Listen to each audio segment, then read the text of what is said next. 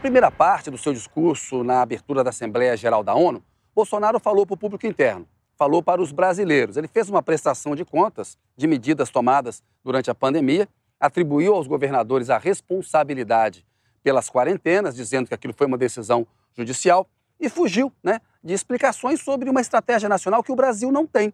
O Brasil vai muito mal no combate à Covid-19, mas Bolsonaro mentiu ao dizer que priorizou o combate ao desemprego e também o combate ao coronavírus. Como aconteceu em grande parte do mundo, parcela da imprensa brasileira também politizou o vírus, disseminando o pânico entre a população. Sob o lema Fique em casa e a economia a gente vê depois, quase trouxeram o caos social ao país. Nosso governo, de forma arrojada, implementou várias medidas econômicas que evitaram o mal maior.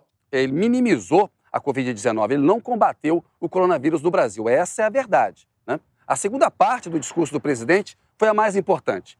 Ele adotou um negacionismo ambiental, o que vai isolar o Brasil ainda mais do ponto de vista internacional. Nosso agronegócio continua pujante e, acima de tudo, possuindo e respeitando a melhor legislação ambiental do planeta. Mesmo assim, somos vítimas de uma das mais brutais campanhas de desinformação sobre a Amazônia e o Pantanal. A Amazônia brasileira é sabidamente riquíssima. Isso explica o apoio de instituições internacionais a essa campanha escorada em interesses escusos que se unem a associações brasileiras, aproveitadoras e patrióticas, com o objetivo de prejudicar o governo e o próprio Brasil. Bolsonaro disse que os responsáveis pelas queimadas na Amazônia são caboclos e índios. Afirmou que o governo dele combate com rigor o desmatamento, os crimes ambientais. Nossa floresta é úmida e não permite a propagação do fogo em seu interior. Os incêndios acontecem praticamente nos mesmos lugares, no entorno leste da floresta, onde o caboclo e o índio queimam seus roçados em busca de sua sobrevivência. Não é verdade. O governo dele é aliado de fazendeiros e garimpeiros ilegais que desmatam a Amazônia e o Pantanal para formar pasto. O ministro Ricardo Salles enfraqueceu os mecanismos de combate a crimes ambientais, enfraqueceu o IBAMA.